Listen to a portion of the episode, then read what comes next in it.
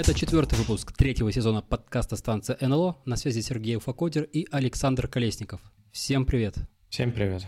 Сегодня у нас в гостях Виктор Карпов, создатель YouTube-канала «Алгосики для самых маленьких», в прошлом разработчик в компании Яндекс, в прошлом разработчик в компании Amazon.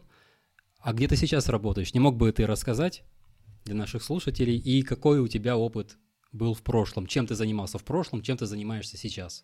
Всем привет. А, так, ну давай попробую рассказать, чем я занимаюсь сейчас, чем занимался в прошлом. Все так, разработчик в компании Яндекс, в Амазоне. А, после Амазона я работал в небольшом стартапе, здесь же в Великобритании. А, и сейчас работаю в компании MessageBird. Ну вот я только вышел к ним. Ну, изначально компания из Амстердама, но вообще, как бы сейчас все по всему миру уже работают, и людей уже по тысячу человек. Короче, компания разрослась. А, вот, собственно, чем я занимаюсь? Вебом, то есть я веб-разработчик. А, все началось с фронтенда, потом я ушел в Node.js, в инфраструктуру. То есть давай чутка а, расскажу, как бы вот я попал в Яндекс, пришел стажером туда в 2013 году.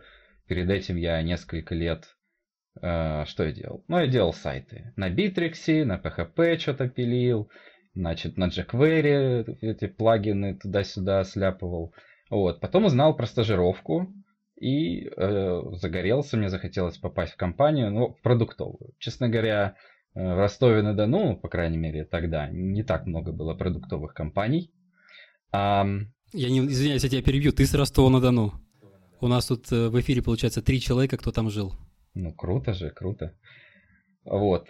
Я с э, того же самого факультета, откуда Брагилевский, которого упоминают во множестве разных подкастов, и это стало уже традицией. Поэтому я тоже упомяну. А, вот, собственно, но он там преподавал на мехмате. Так, в общем, поработал я несколько лет в веб-студии, захотел в большую компанию, пришел стажером в Яндекс. А, в Яндекс я пришел в Яндекс Диск, и занимался фронтендом. Делал веб-клиент. А, соответственно, дальше, ну, там, тим лидил в, в этой же команде, и дальше ушел в инфраструктуру. В инфраструктуре поиска я писал CI. То есть это куча всяких, э, ну, таких микросервисов на Node.js, э, иногда на Python, потому что был бэкэнд, у которого был только питоновский SDK. Ну и, в общем, получилось что-то типа Travis CI, если знаешь, там Circle CI, в общем, мы придумали свои собственные DSL, которыми описывали сборку фронтенда. А, и пробовали все это дело продвигать на разные команды в Яндексе. То есть все это началось с поиска, потом...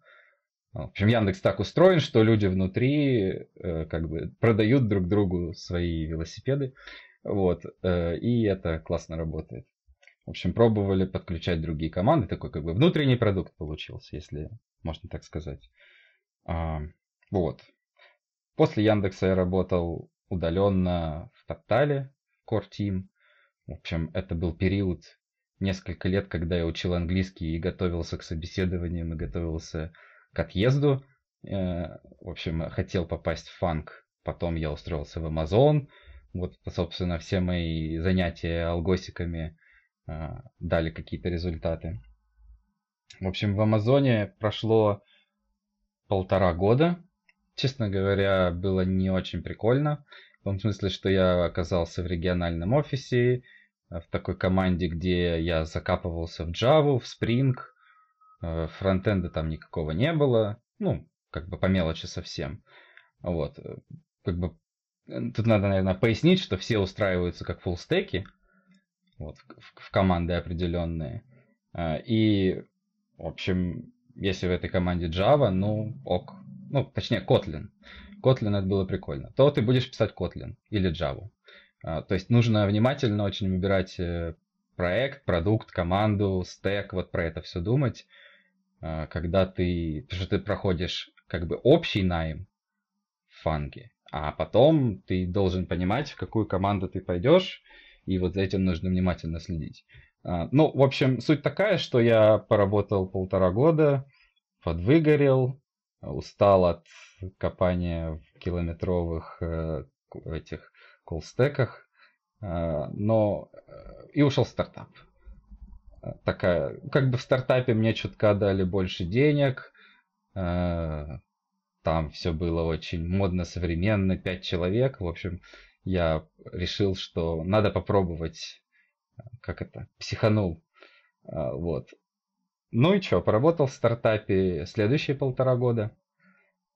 В принципе, все было очень классно, не считая того, что потом случился кризис, и наш стартап стал э, загибаться, умирать. И все закончилось тем, что, ну вот, э, как бы CTO сказал, чувак, ну денег до лета. Вот. Мы, конечно, будем, как это, мы надеемся, что все будет хорошо, но просто ты ж как бы на визе здесь с нами. Так что денег до лета. Просто смотри. Просто тебе говорю. Вот. Э, ну и, собственно, я ушел в другую компанию. Вот, в MessageBird. Последняя компания, куда я только вышел. Вот такая краткая история с начала времен. Сейчас получилось 10 лет. С 2013 года. 10 лет буквально за 2 минуты. Да-да-да. Ну, в общем, отвечая на изначальный вопрос, веб-разработка, stack, люблю фронтенд, какие-то периоды остывал к фронтенду и говорил там, нет, все, хватит уже это все верстать, э, как это, компоненты, красить кнопки, невозможно, хочу вот это бэкэнд разработчиком настоящим быть. Вот, потом поковырялся там в километровых этих, как его, колстеках, в JVM, такой, нет, ладно, давайте фронтенд, люблю фронтенд. Все это, по-моему, нормальная история. Перемещаюсь по вот этой шкале от э, супер такого, ну, инфраструктурного разработчика, вот такой период у меня был, где я читал там вот эти все Google а, книжки, ну, про этого, называется, не DevOps, а ну, в общем, платформный, платформенный инженер. Ну, по-другому как-то у них называется эта книжка. SRE. Они называют этот сайт Reliability Engineer. Ну, по сути, этот платформенный инженер. Uh, в общем, и сейчас я где-то между фронтендом, Node.js, вот этим всем. Расскажи, а можно уточнить, пожалуйста, ты вот рассказал историю, ну вот 10 лет, а вот э, как история с хэппи-эндом, ну сейчас-то по сути все хорошо у тебя. Слушай, но история ж не закончилась, я еще не умер. Все продолжается. Вот, ну, как бы, вот я сейчас вышел в новую компанию, если ты спрашиваешь о том, как бы то, то, чего ожидал, не то, чего ожидал, да, все хорошо в этом смысле. Понятное дело, что я только вышел, и я не могу там а, прям судить там много про культуру рассказать или что-нибудь в этом духе. Ну вот у меня был хороший онбординг, понятный. У меня классная там команда, где все со всеми общаются. Э, там, не знаю, в пятницу в какие-нибудь игры играют, всякое такое. Э, есть хорошая платформа, то есть, как бы, ну, чтобы понятно было, там не три человека, как вот в стартапе было, да, там уже под 50 человек, и, соответственно, есть всякие тулы, процессы, что-то там кому-то тикеты ставить нужно. То есть все это уже больше походит на условный Яндекс 2008 года. Вот, уже начинается вот эта матричная структура, где у тебя есть команды, э, ну, где продукт-менеджеры отдельные фичи ведут, направления условные, есть фронтенд, есть бэкенд, и они все как-то между собой хитро в этой матрице перемешиваются. И, в общем, ты над разными фичами работаешь, а потом, с другой стороны, ты над фронтендом во всей вот кома- компании как бы думаешь, что есть фронтенд-гильдия. Это вот в Яндексе такая же история с фронтенд-гильдией была, была, где все друг другу продавали свои велосипеды. То есть вот здесь это тоже начинается. А, то есть можно, соответственно, под, под, продвинуть свои, свой способ, как писать код чтобы, как это, не должно быть 100 э, стандартов, должен быть 101 стандарт. Вот, ну то есть как бы жизнь есть. Вот, в стартапе было прикольно, но там прям совсем, как это, все супер сыро. То есть я пытался найти для себя, э, видимо, поставить себя вот на эту шкалу между огромной корпорацией, типа как в Амазоне, где 20 тысяч человек, вот где-то супер маленький винтик, ну и между стартапом с тремя людьми, где вы просто как не в себя, там вообще какой там CI, зачем он нужен, к вечеру уже поменяется концепция три раза. Вот. Э, ну, в общем, кажется, это где 50 разработчиков в компании, это кажется правильный размер компании, где еще все не слишком, ну, как бы бюрократизировано, но в то же время уже и процессы нужны.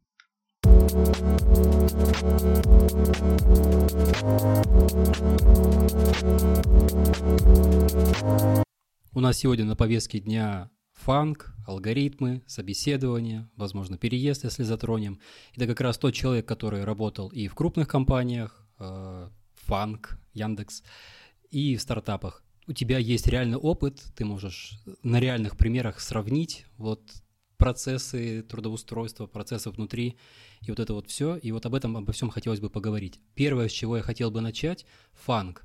Почему именно фанк? Почему именно эти пять компаний э, стали таким каким-то вот оплотом, я даже не знаю чего, качества, э, успеха и прочих всяких высот, на которые люди равняются и куда они стремятся? Это хороший вопрос, да. Слушай, ну тут несколько составляющих.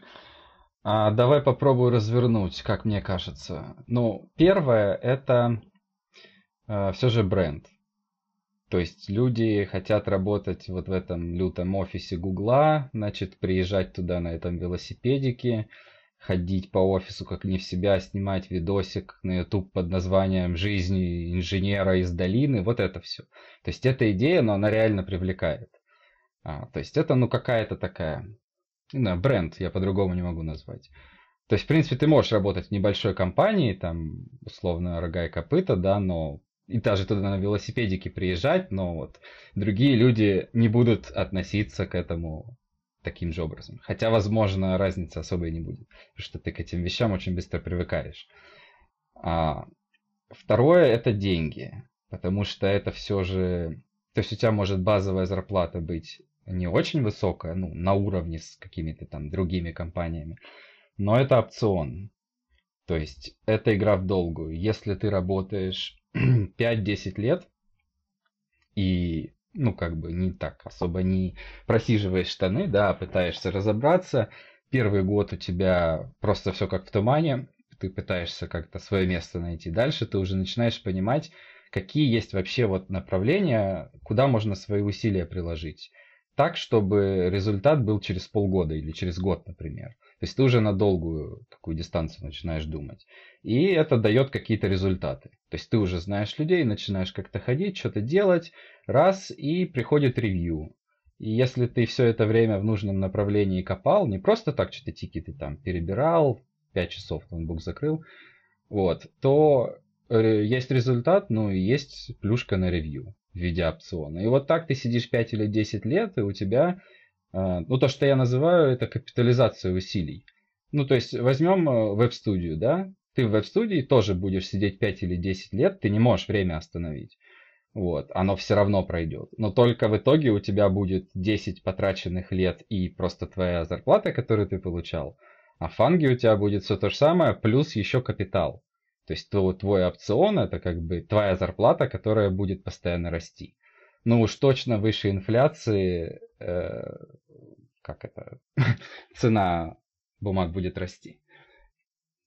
И, и, в общем, за 10 лет у тебя подкопится неплохо неплохое количество денег, скажем так. Ну, если ты не будешь, конечно, как не в себя все спускать, там, не знаю, куплю красную машину, вот это все. Если так не будешь делать, то на длинной дистанции это работает. Вот, это два пункта, да, и третий пункт, ну, это, наверное, проекты. Что я под этим подразумеваю? Как, как бы, придя в фанк, ты не будешь вертеть эти деревья. как многие думают, типа, зачем мне вот эти собеседования, буду красить кнопку. В принципе, да, красить кнопку, но не совсем так, потому что а, есть как бы очень много таких вещей, которые ну, напрямую с кодом не связаны, но тем не менее, которыми ты можешь заниматься. Вот, я это условно называю там политикой, какой-то корпоративной культурой, корпоративной жизнью. Но суть такая, что ты вот, э, когда уже освоишься, ты начинаешь видеть, что, ага, вот тот проектик загибается, от него отворачивается там отпочковывается другой проектик, там вот тот менеджер сменился, ты начинаешь как-то вот в этом всем вариться, общаться с людьми, и раз вот ты уже ведущий разработчик вот этого вот от ветвленного проекта, да, и раз что-то уже прикольное сам запускаешь. Вот, то есть по ходу дела как-то вот волна это тебя несет. В маленьких компаниях, ну где там а, проектная работа тем более, или небольшой продукт, да, ну такое вряд ли может быть, потому что просто, ну, размер компании не позволяет, да, а, такому случиться, чтобы там какая-то вот эта внутренняя жизнь завелась. А, плюс, э, если, например, ты хочешь упарываться по всяким там, там тулзовинам, да, бэкэндам, велосипедам, в фанге это все есть. То есть ты придешь, там как бы огромное количество э, тулинга, э, и как бы спойлер, он не прям идеально работает. Вот. И, соответственно, ты можешь там принести кучу пользы, раскопать, значит, э, в open source покоммитить, потому что все эти тулзовины, они в open source обычно. Ну, в общем, большие нагрузки, да, например, где у тебя там, не знаю, стриминг возьмем какой-нибудь амазоновский, да, вот. Э, можно туда, если ты попадешь в эту команду, или в AWS. Вот. И как бы заниматься там такими вещами, которые, в принципе, ну, в обычной да, жизни, в обычной веб-разработке тебе просто не нужно об этом думать, потому что, как говорят, ну вы не Google. Зачем вы вот это накрутили 300 слоев абстракции? Вы не Google, сделайте просто. Вот. А Google это Google. Там, где эти 300 слов абстракции нужны, и они оправданы, потому что есть миллион разных команд, все они там сложным образом взаимодействуют, история развивалась одним образом, там, короче, куча всего там случилось, и, в общем, ты во всем этом разбираешься, и если ты любишь реально вот такие адские сложности в жизни, а не просто как бы ковырять код, ну, да, это, это тебе может зайти. Ну, а, обратная сторона медали, очевидно, ты можешь просто адски выгореть от этого. Аббревиатуру фанк я услышал где-то 4 года назад. Уверен, она появилась еще раньше. Фанк это Facebook, Amazon, Apple. Помогайте, что там? Netflix, Google. И отсюда вопрос. С тех пор многое что могло измениться, как-никак прошло несколько лет, и, возможно, какие-то другие компании стали более серьезными, я не знаю, Microsoft, Uber, например – почему они не включаются в этот фанк? Почему эта аббревиатура не растет, не добавляет новых букв? На самом деле растет, там уже, по-моему, 10-12. В общем, есть разные варианты этой аббревиатуры. А, я, конечно, не помню на вскидку. Во-первых, это уже манг, потому что мета. Во-вторых, это манга, какая-то там еще одна добавилась. Ну, вообще, есть разные варианты, где вот до 12 штук доходит. Почему именно эти компании? Ну, они просто дороже всего стоят. Так вот исторически сложилось. Поэтому такая аббревиатура и такие компании. Ну, а ты правильно сказал, э, жизнь-то меняется. Это не значит, что вот Google всегда будет на, на первом месте, там всегда самым дорогим. Конечно, нет. Вот. И, о, ну, там, например, TikTok, да, возьмем. ByteDance компания. Ну, ее как бы нет в, в этой аббревиатуре. Просто она, ну, относительно недавно, да, подвзлетела. Но очевидно, что под все вот эти критерии оно подходит. Там и классные высокие нагрузки, и куча огромная компания, и опционы тебе навалят так, что, в общем, выше крыши. Ну, понятно, да, то есть это хорошая, огромная компания и, и супер успешный продукт. Вот. Ну, Uber, да, ты правильно сказал. В общем, мне кажется, такие компании, там Airbnb можно туда тоже включить, потому что это уже явно не компания, где 15 человек колбасятся. Типа это огромная, там, я не знаю, сотни тысяч человек. И так, в принципе, можно про любую компанию, а не обязательно она должна быть в этой аббревиатуре, ты можешь просто посмотреть публичные компании. То есть компании, у которых, которые вышли на IPO, и ты можешь просто посмотреть и там цену акций и все, и, и посмотреть, кого они нанимают, инженеры им нужны или нет. Ну, если это технологическая компания, очевидно, да, они всегда будут нанимать. И, скорее всего, у них у всех такой же будет процесс найма, ну, условно стандартизированный, где вот алгосики, систем дизайн, вот это все. Хороший вопрос задал, все меняется. Ну, то есть вот аббревиатура может уже измениться, а может быть и мотивация уже может измениться. Ну, то есть может не так оно и хорошо, не так оно и нужно. То есть мы читали новости, массовые сокращения. Эм, как это вообще, как думаешь, как это повлияло на интерес аудитории учить алгоритмы и готовиться к этим собеседованиям, когда можно пойти в более независимую компанию, более маленькую, а, в стартап, возможно, также получить опцион также возможно выгореть, то есть получить то же самое, но более простым способом, с учетом того, что все быстро меняется. Это хороший вопрос. Ну, надо пробовать. Каждому что-то, наверное, разное зайдет. Тут нет единого. Но все равно, ты, ты сказал, что уволили кучу людей, это правда. Ну и сейчас начинают их заново нанимать. Э, то есть, э, ну, бывает такое, да, на рынке, но все ж не стоит на месте. Э, вот было какой-то спад, да, там кризис. Но такого, что вот пузырь IT лопнул, все, нет смысла больше учить программирование, расходимся, но такого точно нет. Вот, то есть, ну да, кого-то уволили, сейчас заново начинают кого-то другого нанимать. То есть я не вижу такого, что прямо вот все такие разочаровались и говорят, ладно, короче, этот Google весь ваш, не буду туда собеседоваться. Нет, просто, мне кажется, такое, это на нашей памяти первый раз, такие массовые сокращения. А мне кажется, они каждые 10 лет точно бывают, потому что какой-то цикл, ну, связанный с кризисом каким-то экономическим в мире, он в любом случае замыкается, и такое происходит. Вот. То есть, если кого-то это заимпактило и э, его уволили, ну, как бы, что, вывесил в LinkedIn и нанялся в другую компанию, тоже не супер маленькую, с шилдиком фанговским. Мне кажется, это в любом случае, ну, не так супер сложно сделать. То есть нету такого, что всех выгнали и IT закрыли. Вот, насчет того, что маленькая компания или нет, ну да, ты, ты про опцион сказал, в этом же вся проблема, что его нет. Ну то есть, если компания не вышла еще в паблик, то ты не уверен. То есть, ты придешь в компанию, пусть там будет 100 человек, и ты видишь как бы траекторию, так что вот там, ну, Series C закрыли, да, э, как он, C, C, раунд. Э, инвестиций. И ты такой понимаешь, ну, наверное, вот скоро уже это следующий Яндекс будущий.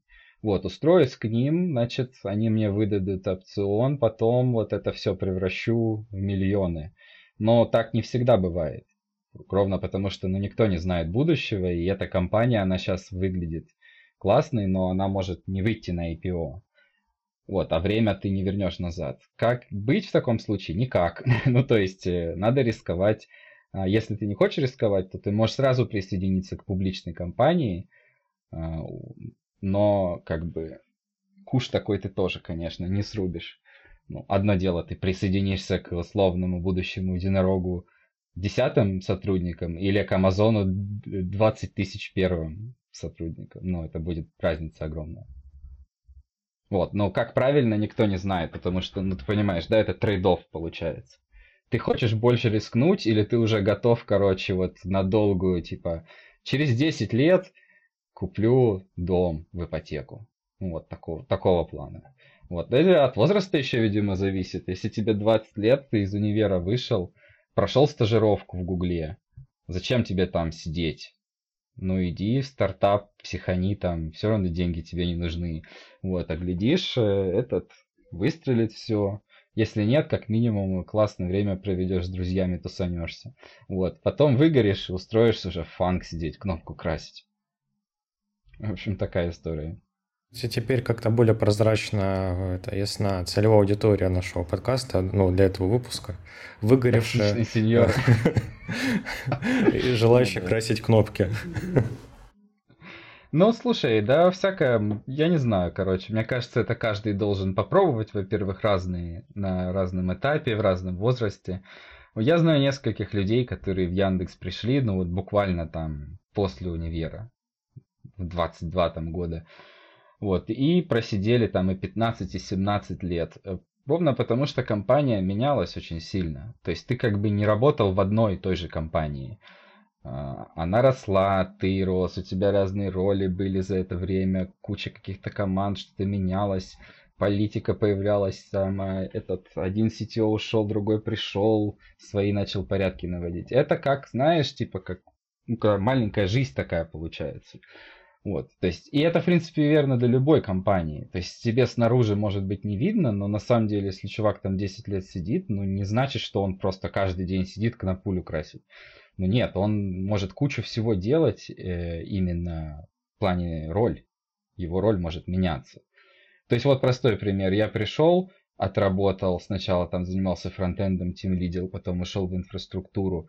Это как бы можно сказать, я просто ну, в разные команды, в разные работы уходил, в разные компании, потому что ну, все менялось. В, в, в том числе там я в другое здание, например, офисное переезжал. А, вот. Но что классно, то что ты вот этот капитал свой, ну там опцион, потом э, человеческий капитал, то, что ты, у тебя какая-то репутация есть, компании тебя знают, там, доклады внутренние дел и так далее, он не теряется. То есть, если ты совсем в другую компанию уходишь, то как бы это все чутка обнуляется. Ну, если, конечно, ты не выходил прям в, в своей области на совсем широкую аудиторию, и там не выступал на конференциях, как-то там комьюнити не драйвил, вот такого не было, да, все равно у тебя вот внутри компании переходя на другую роль, ты как-то вот этот багаж с собой несешь, и это очень удобно. Поэтому я понимаю людей, которые прям десятки лет сидят в фанге, это, это нормальная тема. Ничего прям плохого в этом нет. Вот. А по поводу поработать в стартапе, ну, конечно, да, такого не будет у тебя. Даже если какой-то новый проект начнется, он все равно начнется как бы на плечах гигантов, на, на легасе каком-то. Э, даже не в плане кода, а в плане там интеграции со всякими внутренними процессами, инструментами. Там в любом случае ты, например, вот этот CI мы делали, да, ну мы не завели там какие-то машинки в AWS, но ты не можешь вынести внутренние сборки из компании, они должны остаться внутри компании. Политика безопасности. Соответственно, ты должен всегда работать э, с тем облаком, которое у тебя есть. А, там какая-нибудь миграция идет, учение, ты это должен все учитывать и планировать. Ну, то есть ты не можешь просто взять и такой, буду делать, что хочу, сам просто построю сервис с нуля. Вот, если тебе кайф таким заниматься, ну да, конечно, надо в стартап идти и там уже пилить на каких-нибудь этих открытых инструментах. Типа там, хочу всю сборку, чтобы в гитхабе была Datadog подключить, не знаю, там на вид вот этом писать, витест, версия 0.32 хочу. вот, а меня тут заставляют старыми, значит, пользоваться инструментами. Вот, ну тогда да, конечно, ты можешь психануть и пойти поработать. Ну, в общем, да, мне кажется, надо попробовать разное.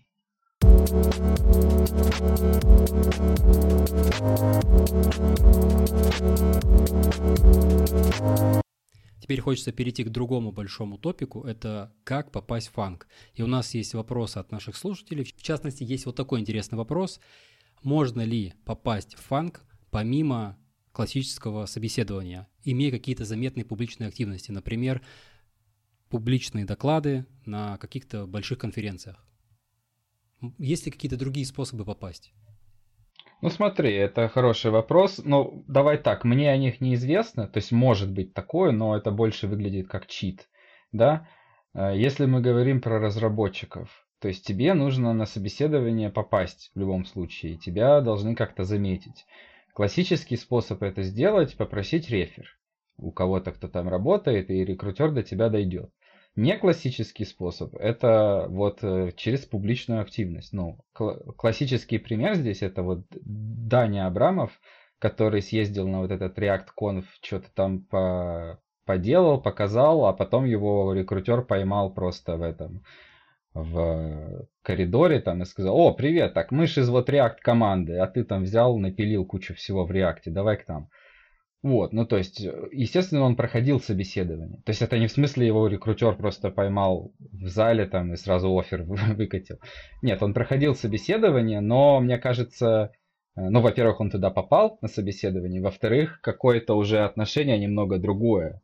Может, там где-то углы срезали, я не знаю, там, ну, в общем, такое. Э, этого я уже не знаю, но мне кажется, это было бы логично, потому что если чувак, чувака конкретно в эту команду хотят, вот. Его, конечно, через pipeline проведут, вот, и проверят, что он реально умеет программировать, а не просто там к докладу подготовился и чисто механически что-то там нажимал. Вот. Э, но и, скорее всего, он пройдет, потому что ну, это коррелирует, да. То есть вряд ли он не умеет программировать, но каким-то образом пилит open source тулзу очень известную. А, вот. Понятно, что ему нужно пройти там алгосики и вот это все, но а, я думаю, что это ну, не супер сложно подготовиться. То есть это можно сделать, если как бы к друг другу идут. Рекрутер навстречу, команда навстречу. Вот. Но это исключительное, например. Я могу сказать про стандартный пример, там свой. Это когда ты просто берешь рефер просишь, попадаешь на собеседование, дальше тебя никто не знает, и, и ты встречаешься с незнакомыми людьми, и дальше уже показываешь себя. Все это собирается в определенную папочку с фидбэком, и все эти люди, в общем, они никак не сговаривались с друг другом, в этом и смысл. Вот. И, значит, нанимающий менеджер все это читает и принимает решение. Там есть всякие правила по типу, там, если хотя бы один no-hire есть, там три у тебя оценки есть. Higher, no higher и вот что-то там среднее. Типа сомневаюсь. По-моему так. Вот если хотя бы один no higher есть, тогда точно не, не, не будут выставлять офер, даже если все остальные сказали а, хорошо. Но это, конечно, понятное дело, что это не так, как типа Цезарь такой сидит, голосует, да. Вот. Э, там развернутый фидбэк есть, и собеседовать тоже нужно уметь. Это большая проблема. Бывает так, что ты просто попадаешь на собеседующего, которым, который не очень заинтересован, и он очень формально подходит. А, и отсюда, собственно, очень много вот этих историй, что типа там я пришел, что-то собеседующий вообще там в телефон пырил, не слушал меня, а потом там, код запустил, что-то не скомпилировалось, или там я на доске писал, он там даже не посмотрел, и потом все, сказал no hire. Ну, такое, конечно, бывает, к сожалению, потому что, ну, все ж люди. Вот, но по идее такого не должно быть. Компании стараются сделать, чтобы так не было. То есть, например, в Амазоне был конкретно для собеседующих этот тренинг. Вот я туда ходил, и там рассказывали, какие красные флаги, что нужно собирать, Почему так бывает, что ты можешь не дописать там этот алгоритм до конца, но это все равно хайер, просто потому что смотрят ну, на всякие, в общем, сигналы в процессе того, как ты пишешь код, как ты рассуждаешь, как ты тестируешь, а, как ты придумываешь это решение, как сталкиваешься с какими-то непонятными сложностями, как ты их решаешь через коммуникацию. Вот, то есть там классическая ошибка, например, это сразу кинуться писать код, ничего не обсудить это сразу no hire, потому что, ну, типа, даже если ты его идеально пишешь, э, как бы не, не, непонятно, что происходит. Типа, я как собеседующий здесь зачем? Касательно этапов собеседования вопрос есть. Оно состоит из нескольких секций, алгоритмы, систем дизайн и так далее. Почему их так много?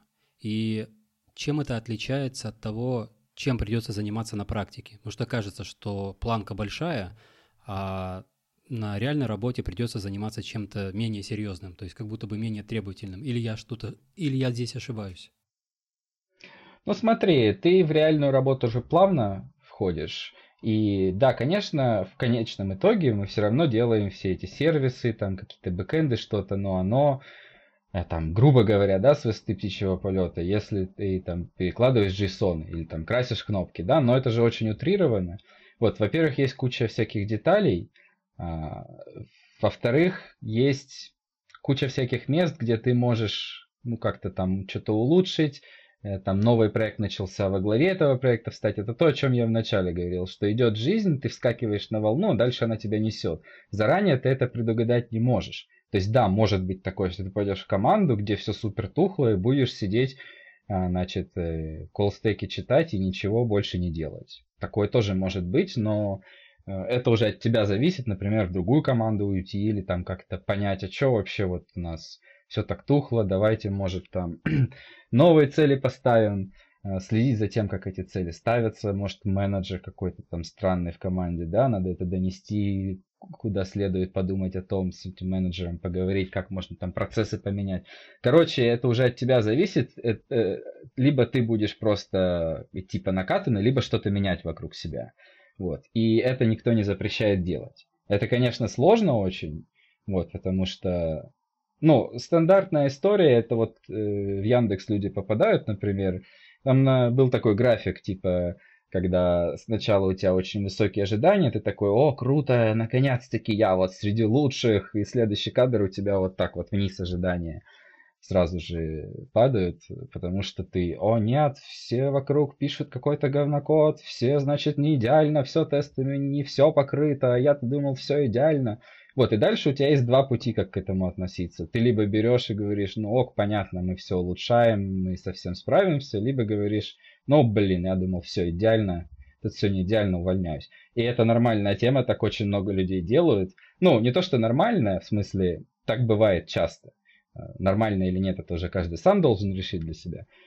А, вот, но, в общем, да, тут э, в плане того, что э, опять же, устроишься и будешь писать какие-то алгоритмы решать, ну нет, такого, конечно, нет. Ну ты будешь писать продуктовый код, там, бизнес-логику, вот эти все там тесты будешь писать, вот, сам решать, э, нужно, какой здесь процент покрытия или нет. То есть, ну, обычной какой-то работой заниматься, да, вот. Но, тем не менее, так как очень-очень много всей сложности вокруг, и она даже не техническая, а вот ну, продуктовая, что ли, такая, знаешь, политика вокруг тебя происходит, ты все равно можешь как-то вклиниться и сделать где-то что-то крутое.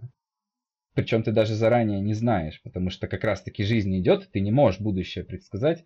Никто тебе не, не, не может на собеседовании пообещать, например, что, чувак, вот ты устроишься, через год получишь промоушен, потому что мы вот точно знаем, какой тебе проект дать, чтобы он выстрелил и чтобы получился промоушен. Такого не бывает. И если ты с такими э, запросами к своему менеджеру приходишь, это очень странно.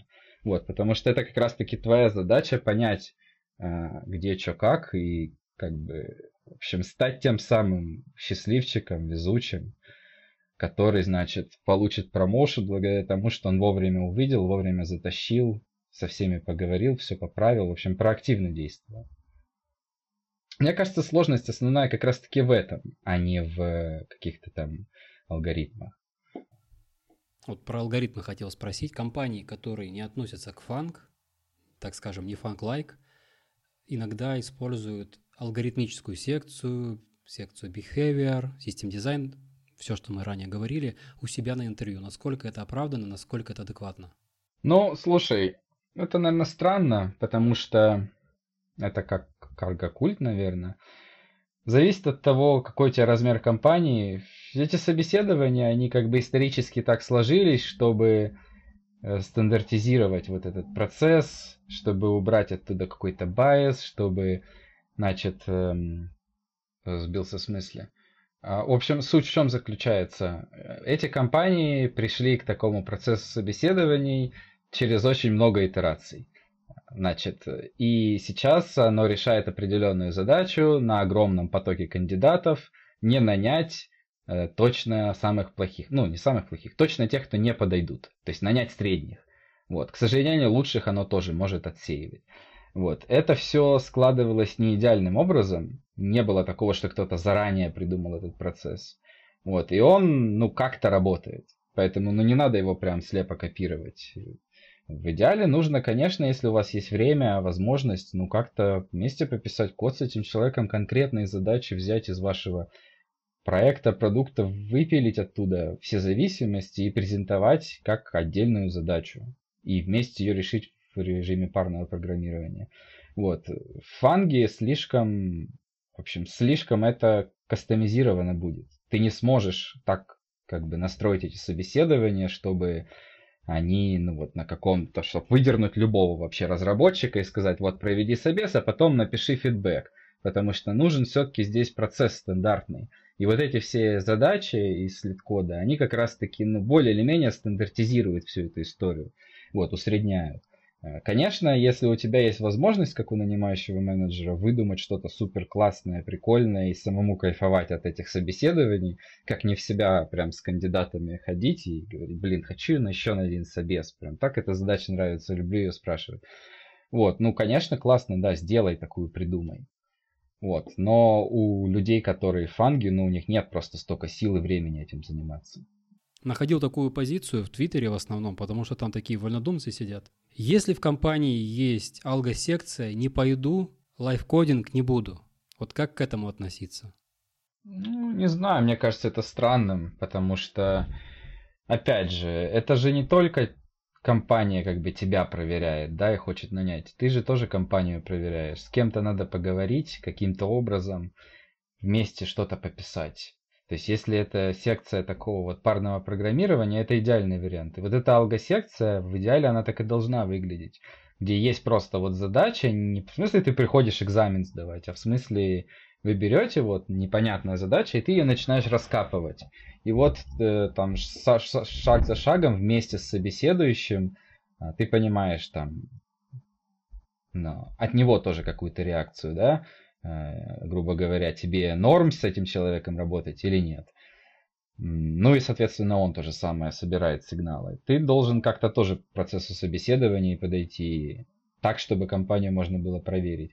Если это не парное программирование, то, ну, надо как-то еще по-другому проверить, подумать. Ну, я не знаю, обычно, если ты разработчика собеседуешься, надо же понять, что ты умеешь писать код. Ну, может быть, домашнее какое-то задание. Но опять же, оно, в общем, мне кажется, час просто провести время и вместе пописать код это самое лучшее. Опять же, это не обязательно могут быть алгосики, да.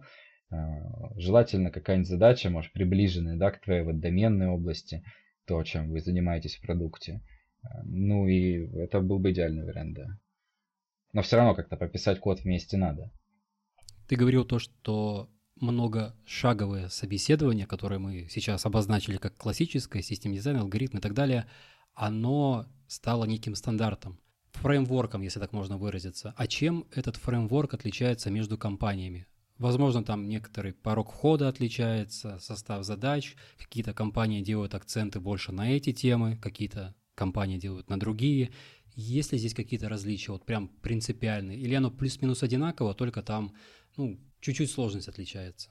Да, она плюс-минус одинаковая, все как бы передирают у друг друга. Но если конкретно по задачам, там можно зайти на LeetCode, в этом, собственно, его идея была изначальная, что у тебя есть там теги, и, и люди как бы репортят, что я видел эту задачу на реальном интервью, там, не знаю, в IBM. Вот, и все, этот тег появляется. И потом ты, разумеется, должен купить подписку. в этом и суть платного лид-кода. Вот, он тебе эту информацию дает, что, ага, значит, надо вот такое-то в IBM спрашивать. На мой взгляд, это странно, странно так делать, готовиться, я имею в виду. То есть, ну, кто-то прям делает себе вот такие списки, не знаю, там 100 самых спрашиваемых задач в Гугле и идет по ним. Но, в принципе, наверное, можно так делать, если только это тебя не будет подталкивать к запоминанию, там, заучиванию. Все-таки смысл не в этом, этих задач. Лучше просто идти по темам, там ты, как бы есть стандартные open source всякие роудмапы, как, какие там есть темы для, для подготовки, там, условно, бинарный поиск, там, слайдинг window. В общем, есть такие а, как бы задачи с LeetCode а, набранные по вот этим темам определенным. И даже на самом LeetCode е такие подборки. И ты можешь просто по ним пройти, там, прорешать эти задачи на определенные темы, убедиться, что ты в целом понимаешь подход. А дальше, ну, тебе сто процентов попадется задача, которую ты не видел, ее на LeetCode е нету, потому что ее как-то подменяют там чуть-чуть.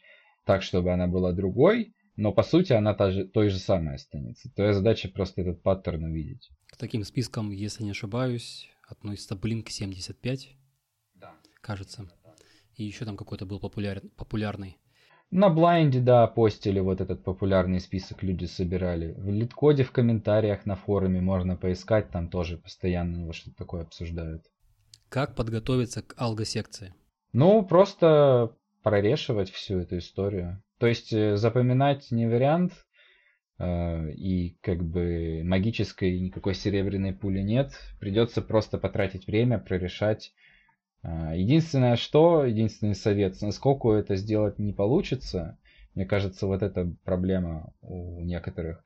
Нужно просто как бы по чуть-чуть делать каждый день в течение нескольких месяцев, поэтому э, дают, э, даже если ты уже идешь, собеседуешься, там, телефонное интервью проходишь, ты всегда можешь взять пару месяцев себе до собеса, как раз таки, чтобы порешать все задачи. Это нормально, там нет такого, что вот, если пару месяцев ты берешь, они такие, а, так ты не знаешь, оказывается. Нет, такого нет, наоборот, они поощряют это и как бы, ну, в общем, э, все понимают, что такой процесс собеседований есть, существует, и там не просто пройти и так далее, и, в общем, надо подготовиться к нему. Одна из причин, почему люди стремятся в FAANG, это деньги. И я встречал курсы, даже там целые сайты с командой внутри, которые помогают, предлагают свои услуги устроиться FAANG, какие-то там курсы. Как ты, как ты к этому относишься? Насколько это реально работает? Потому что кажется, как будто э, работать нужно исключительно самим собой, уже и так материалы есть, тот же самый LeetCode, много открытой информации, просто сиди и развивайся, готовься. Какова необходимость вот этих вот э, курсов? Или это просто как способ нажиться на желающих попасть в фанк? Хороший вопрос. Я не знаю, я могу говорить здесь э, конкретные курсы или нет, то, о чем ты говоришь. Есть такой Тилик Мамутов, э, мой знакомый, э, и его OutTalent компания. Вот, все это запикай потом, чтобы рекламы не было, я шучу. Но вот суть такая, что они как бы делают комьюнити, и оно работает только за счет того, что тебя пушат. То есть, еще раз, снаружи это выглядит так. Тебе говорят, чувак, мы тебе подготовим фанк, а ты потом нам в течение двух лет 10% своей зарплаты. То есть ты не сейчас платишь, а ты потом платишь. И вроде как ты такой, ну что, зарплата-то у меня будет типа там 200 тысяч долларов в год. Буду в Калифорнии сидеть, что бы и не заплатить. Вот, собственно, так это работает, поэтому люди соглашаются. А по факту, как это работает, ты правильно сказал, у тебя есть все материалы в интернете, и там списки всяких задач и так далее, но прикол в том, что это надо сделать, все, дойти до конца, это все очень непросто, не потерять мотивацию, не выгореть, вот, и как бы там тебе помогают не, не сойти с дистанции, потому что там лидерборд, значит, э, как-то там вы друг другу помогаете, друг друга пушите, что-то там ты, эти мок интервью регулярные проходят, в том числе с людьми, которые работают сейчас на данный момент, фанги собеседуют, чтобы они могли тебе дать развернутый фидбэк. Вот, и ты как бы все это интервью реверс-инженеришь по ходу дела.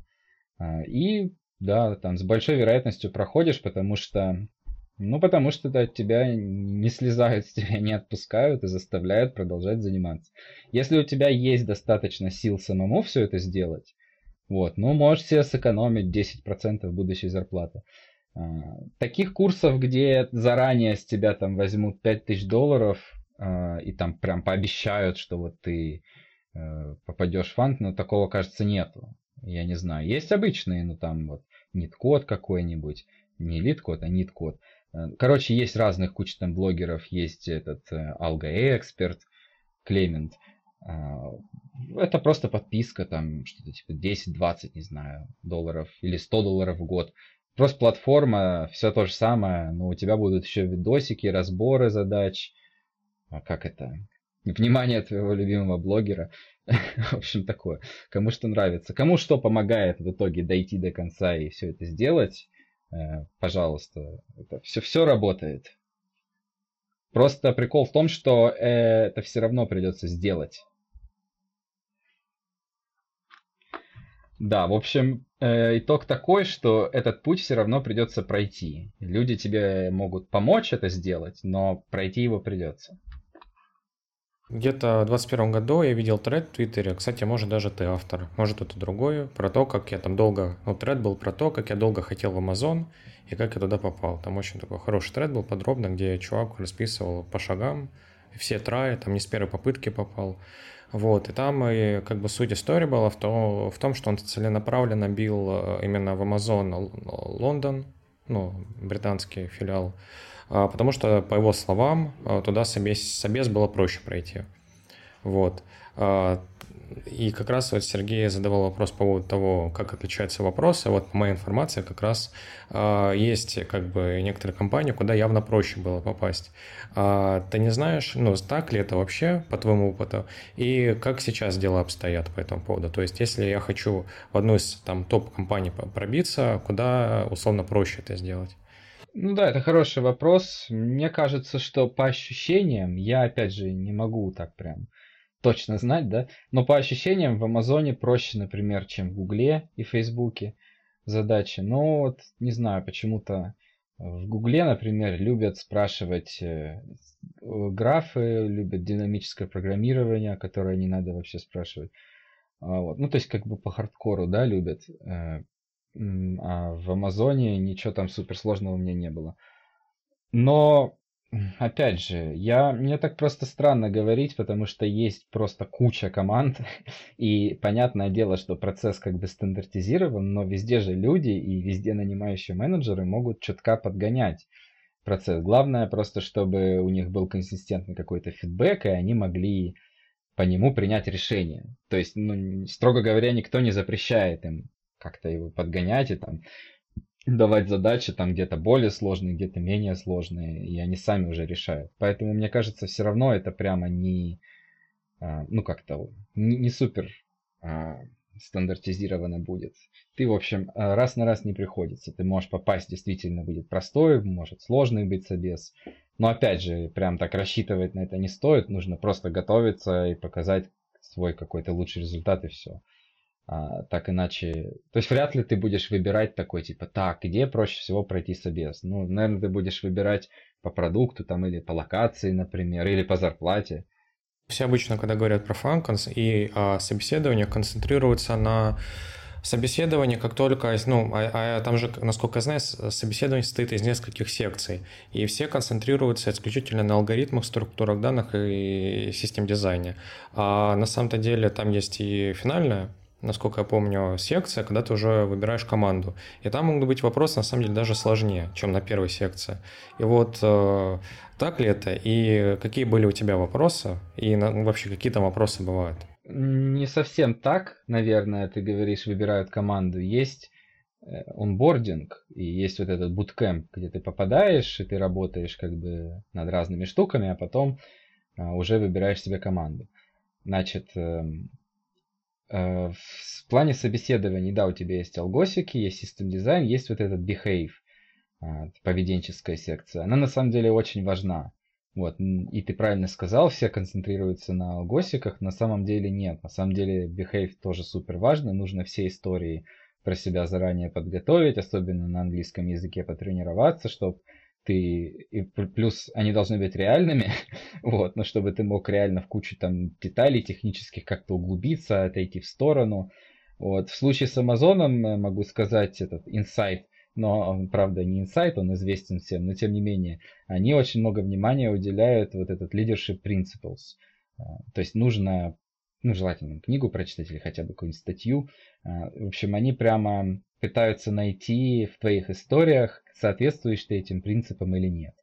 Ну, там, не знаю, какой-нибудь пример, что э, там лидер что-то там копает вглубь, не боится, для него нет каких-то тасков ниже него, такой кривой перевод с английского.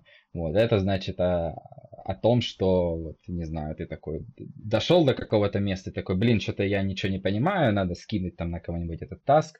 Вот, либо ты реально раскапываешь до дна и Короче, для тебя нету какой-то преграды, да, вот технической, где ты говоришь, ну, тут, тут мои полномочия уже все.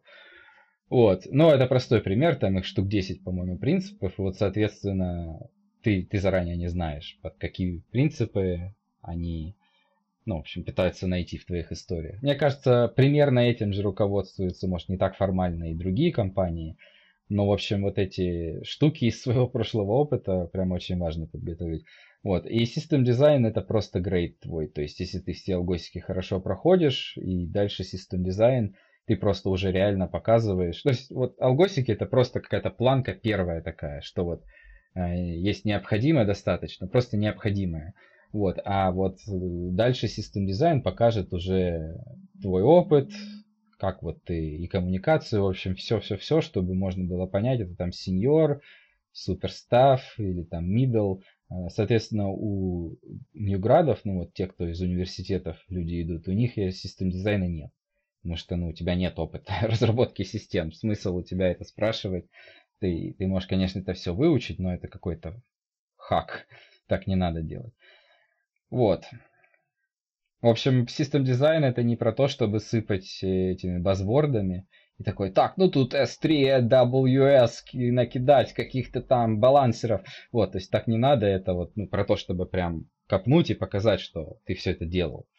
Другой вопрос, если ты всего этого не делал и все равно хочешь туда пройти. Вот э, тут, соответственно, появляются все эти курсы, и люди сидят, прям учат там, как это вот эти все системы распределенные строить. Что на работе я тут сижу на Битриксе что-то пишу. Вот. Тут, тут, короче, проблема появляется, потому что это уже искусственная история, она так не задумывалась, но тем не менее так в жизни работает.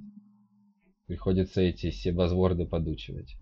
Если я прохожу собеседование, куда я попадаю дальше? Мне какую-то команду на выбор предлагают?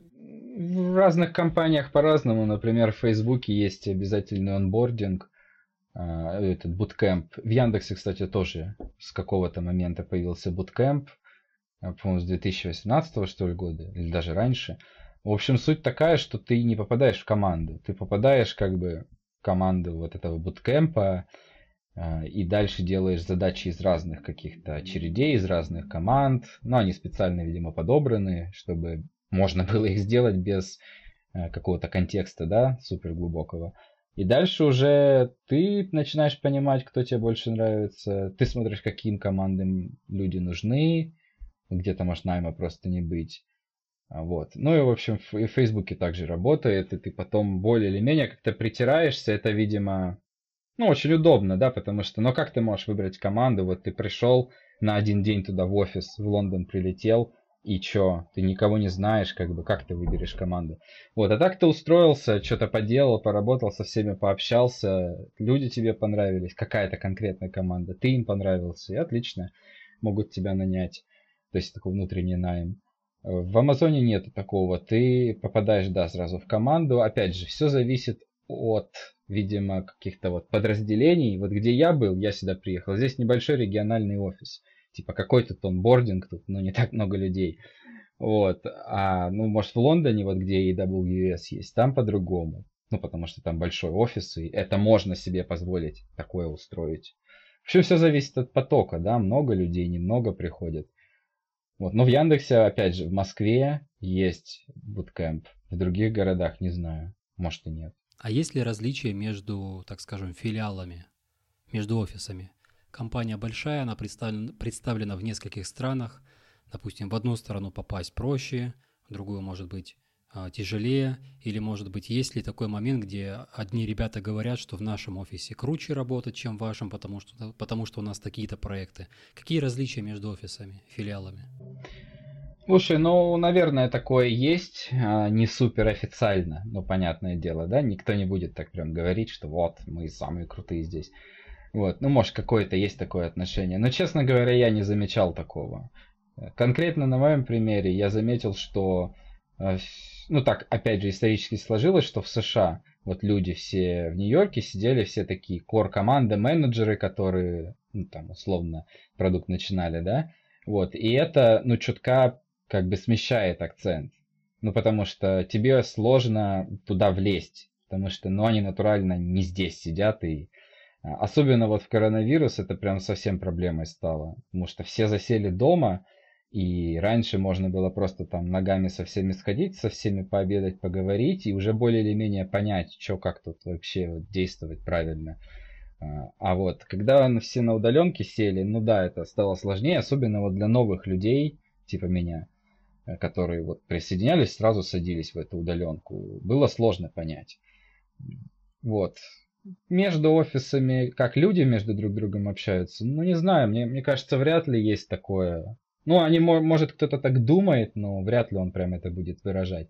Официально такой позиции, что вот, смотрите, все главные проекты у нас тут в Сиэтле, а вы там, короче, будете просто кнопку нам подверстывать. Нет, конечно, такого нет. Ну, понятно, никто бы не согласился так работать. У всех есть какие-то свои продукты, и у региональных офисов в том числе, и какие-то свои области ответственности. Они все стараются команды их закрывать. Вот, вот этот тупица Team работает. В общем, каждый старается а, в общем, занять какую-то нишу и ее окучивать. Нету такого, что вот к нам как фрилансерам сливают какие-то вообще странные таски. Вот, такого нет. Но понятное дело, что в реальной жизни оно все равно так складывается, что тот, кто ближе к каким-то вот кор-чувакам, которые решения принимают, к какому-то главному офису, к headquarters, потому что так исторически сложилось. Понятно, что ну, они как-то вперед выбиваются. Но это не потому, что а, там намеренно кого-то пытаются, значит, там принизить, да, это просто, ну, так работает. Это нормально. Конечно, если ты хочешь прям очень-очень сильно, эм, ну, скажем так, э, идти по головам, в общем, этот, строить карьеру. Ну, понятно, что да, нужно в главный офис, там в США желательно, вот это все. Вот, но в целом, как бы, нету такого прям. Потому что в любом офисе ты найдешь себе какие-то проекты и будешь их оунить. Ну, интересно. А, многие уехали, там, может быть, в Сербию, да? Ну, или еще куда-то, ну, вот как там War Thunder, этот War Thunder и Tank Line там перевезли офисы в Сербию.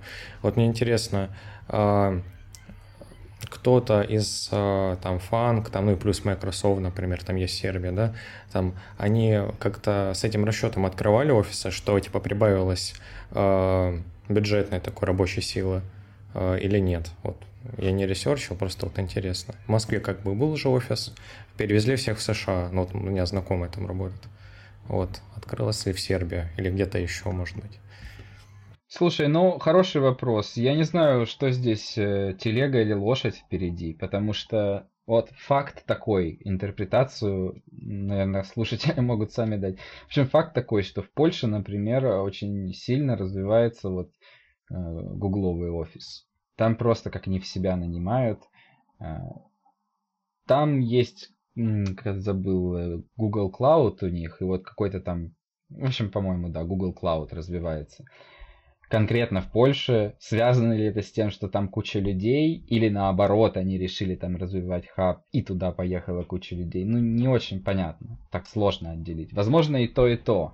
Они как-то переплетаются друг с другом. Но факт такой, да, что вот если ты хочешь, э, ну, залетать, Google можно, Польша. Вот. Там, правда, был, была заморозка. В общем, э, как это, все, что я говорю, надо проверять потому что все быстро меняется. Но вот я точно знаю человека из моего э, чатика, который э, сейчас в Берлине, и вот он устроился туда, по-моему, к ним в Google, э, и его заморозили на год э, или на полгода. Сказали, короче, офер валидный, но, сорян, чувак, сейчас никого не нанимаем. Ну, вот из-за вот этих всех недавних лейофов. Но это же все проходит, и снова начнут нанимать. Но вот до этих лейофов я точно знаю, что Google Cloud адски развивался именно в Польше. Почему-то. Вот, может быть, как-то это связано, не знаю.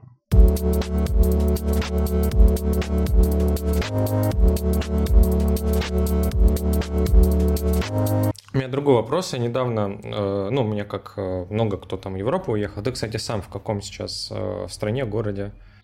В Эдинбурге, это Шотландия, Великобритания. Ага. Вот, и как раз э, такое мнение, даже мем такой гуляет, европейская зарплата. Вот многие там привыкли жить хорошо, многих огорчает зарплата там что-то 70-60 тысяч евро в год. И говорят, что как бы, ну, если ехать в Европу, то нужно искать международную компанию, но где как бы уравнивается за счет США, там Британия, может быть, а планка зарплат. Потому что если чисто в оригинальную компанию попасть, то придется вторую работу искать, скорее всего. Вот так ли это на твоем опыте? Это то, с чего мы начали, что у тебя должен быть опцион, и за этот счет ты выезжаешь, и то не сразу. Ну, потому что опцион же он не сразу вестится, да, должны годы пройти. А, вот. Но если ты просто в региональную компанию приезжаешь, это будет печаль. Вот, поэтому в идеале, конечно, тебе нужно, ну, собственно, в этом фанк и хорош, да, то, что это компания, которая конкурирует как бы на глобальном рынке. Вот. Это не значит, что ну, только фанк. Есть куча других продуктов, которые вот глобальные. Вот, ну там вот тот же MessageBird, да, вот он появился в Амстердаме, но он сейчас работает по всему миру, и нету такого, что люди только из Амстердама пользуются этим продуктом. В этом как бы и прикол, да, что он работает на всех, на все рынки. Вот, а, ну, так в любом случае у тебя базовая зарплата, даже там в фанге, неважно, в любой компании, она будет э, привязана к региону. Но опцион, вот, высидишь его, будешь как бы, как это, э, у тебя твоя базовая зарплата это просто, ну, так, на расходы, на жизнь. Вот, а, на поддержание а, обычной жизни. А опцион твой, это ну, вот твой капитал, что ты там можешь себе купить, по позволить поехать, недвижимость купить и так далее. То есть, и если ты э, устроился просто там, типа, в Берлине на 55 тысяч евро в год, ну, это печаль будет, ты не будешь там... Ладно, я сейчас, наверное, что-нибудь наговорю, меня отменят, но ладно, не, купишь ты там себе квартиру, Э, или если купишь, то будет тебе печально ее платить в ипотеку. В общем, понятное дело, что как это, всякое бывает и всякое можно делать, и можно жить на любые деньги, но ты правильно сказал, это будет downgrade просто. То есть, условно, если ты жил а, там 30 лет в своей стране, значит, э, до определенного уровня дошел, потом едешь в Европу, но будет всегда, у тебя в любом случае будет downgrade. Это просто факт, к этому нужно приготовиться. И заранее как бы отложить деньги на психотерапевта, приготовиться к выгораниям, к вот этому всему. Ну, в общем, э, переезды это непросто. Ну, кстати, тут нужно добавить, что, что, насколько я понимаю, в США как раз не будет даунгрейда, скорее всего. Там немножко другая ситуация. Ну, если туда попасть. Да, конечно, там выше зарплаты. Опять же, ты можешь приехать... Э, ну да, у тебя, у тебя в любом случае на руки будет больше денег оставаться в абсолютном выражении. Но не знаю, опять же, цены там выше. Где ты собрался эти деньги тратить? Если там же, и там же недвижимость, например, в Калифорнии ты хочешь купить. Но опять же, все туда же придет, что без опциона э, будет печально. Вот, если ты там накопишь эти деньги, но в абсолютной разнице они будут, ну, как бы выше, тебя на руках тупо больше денег останется, чтобы приехать и купить квартиру, не знаю, там, в Польше, ну да, будет нормас, так можно. Вот, есть еще другой вариант, ход конем. Смотри, ход конем, это когда у тебя есть ВНЖ, э, ну, не знаю, там, в какой-нибудь стране ты живешь, ты гражданин там или какой-то вот эти легальный статус есть, ты имеешь право, значит, там э, открыть свою компанию, там, как контрактор условно, и работать со всем миром. Вот. Э, соответственно, у тебя есть возможность в США устроиться на какую-нибудь компанию, скажем, которая ну, у которой нет вот этих региональных коэффициентов, они по умолчанию все удаленные. Вот, то есть, условно, платишь, платим 180 тысяч или 250 э, в Калифорнии, а также мы еще и в Кракове будем 250 платить. Вот, это нормальная тема. Ну, или там в Таиланде, или в Испании, или где угодно, в общем, где ты можешь на этой разнице выехать. Она, ну, как бы, ну, понятно, да, курс, э, уровень жизни, стоимость и так далее. Вот, но единственное, ты должен иметь возможность эти деньги зарабатывать легально, ну, гражданином быть там или какой-то статус иметь. Не можешь просто так приехать из хера, значит, получать кучу денег из США. Не, вообще, кстати, можешь, ну, например, в Грузии под 1% э, до 500 тысяч лари но они быстро эти лимит закончатся, если с такой огромной зарплатой. Но много ребят сюда едет как раз поэтому. Ну, не обязательно в НЖ получить. Понятно. Ну, в общем, э, как это, возможности есть. Просто нужно... В общем, если за, за, задастся этой целью, я уверен, то можно это сделать. Мне кажется, что можно, если задастся целью, даже каким-то образом э, в России работать и выводить деньги из США. Может, это ну, не прям супер просто, как раньше, но как-то там в общем, если очень захотеть, то можно. В общем, не знаю, я, у меня вот какое-то вот ощущение сложилось, не знаю, вот, возможно, как-то твой э, взгляд на, на вообще на, на фанк, вообще на вот работу в целом как-то, может, перенял, ну, может, это моя собственная позиция, я сейчас просто как-то про осмыслил, э, что, ну, э, мечтать о фанге довольно, ну, по-детски, наверное, инфантильно, можно так сказать а нужно смотреть, ну, на конкретику, что тебе от жизни сейчас нужно.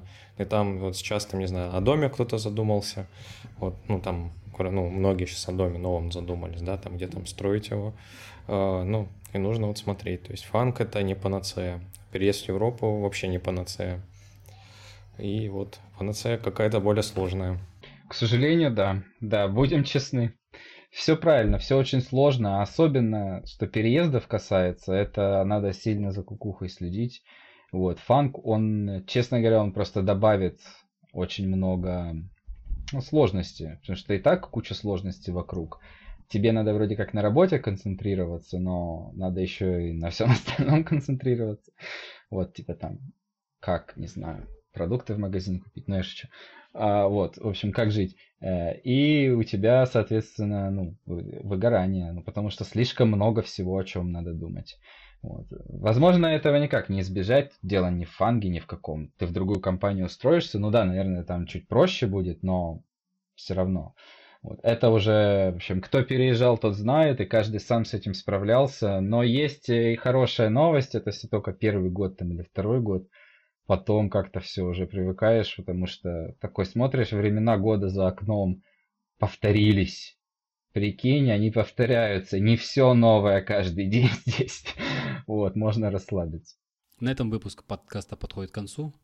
У нас в гостях был Виктор Карпов, создатель YouTube-канала «Алгосики для самых маленьких», экс-разработчик Яндекса, экс-разработчик Амазона и разработчик компании MessageBird.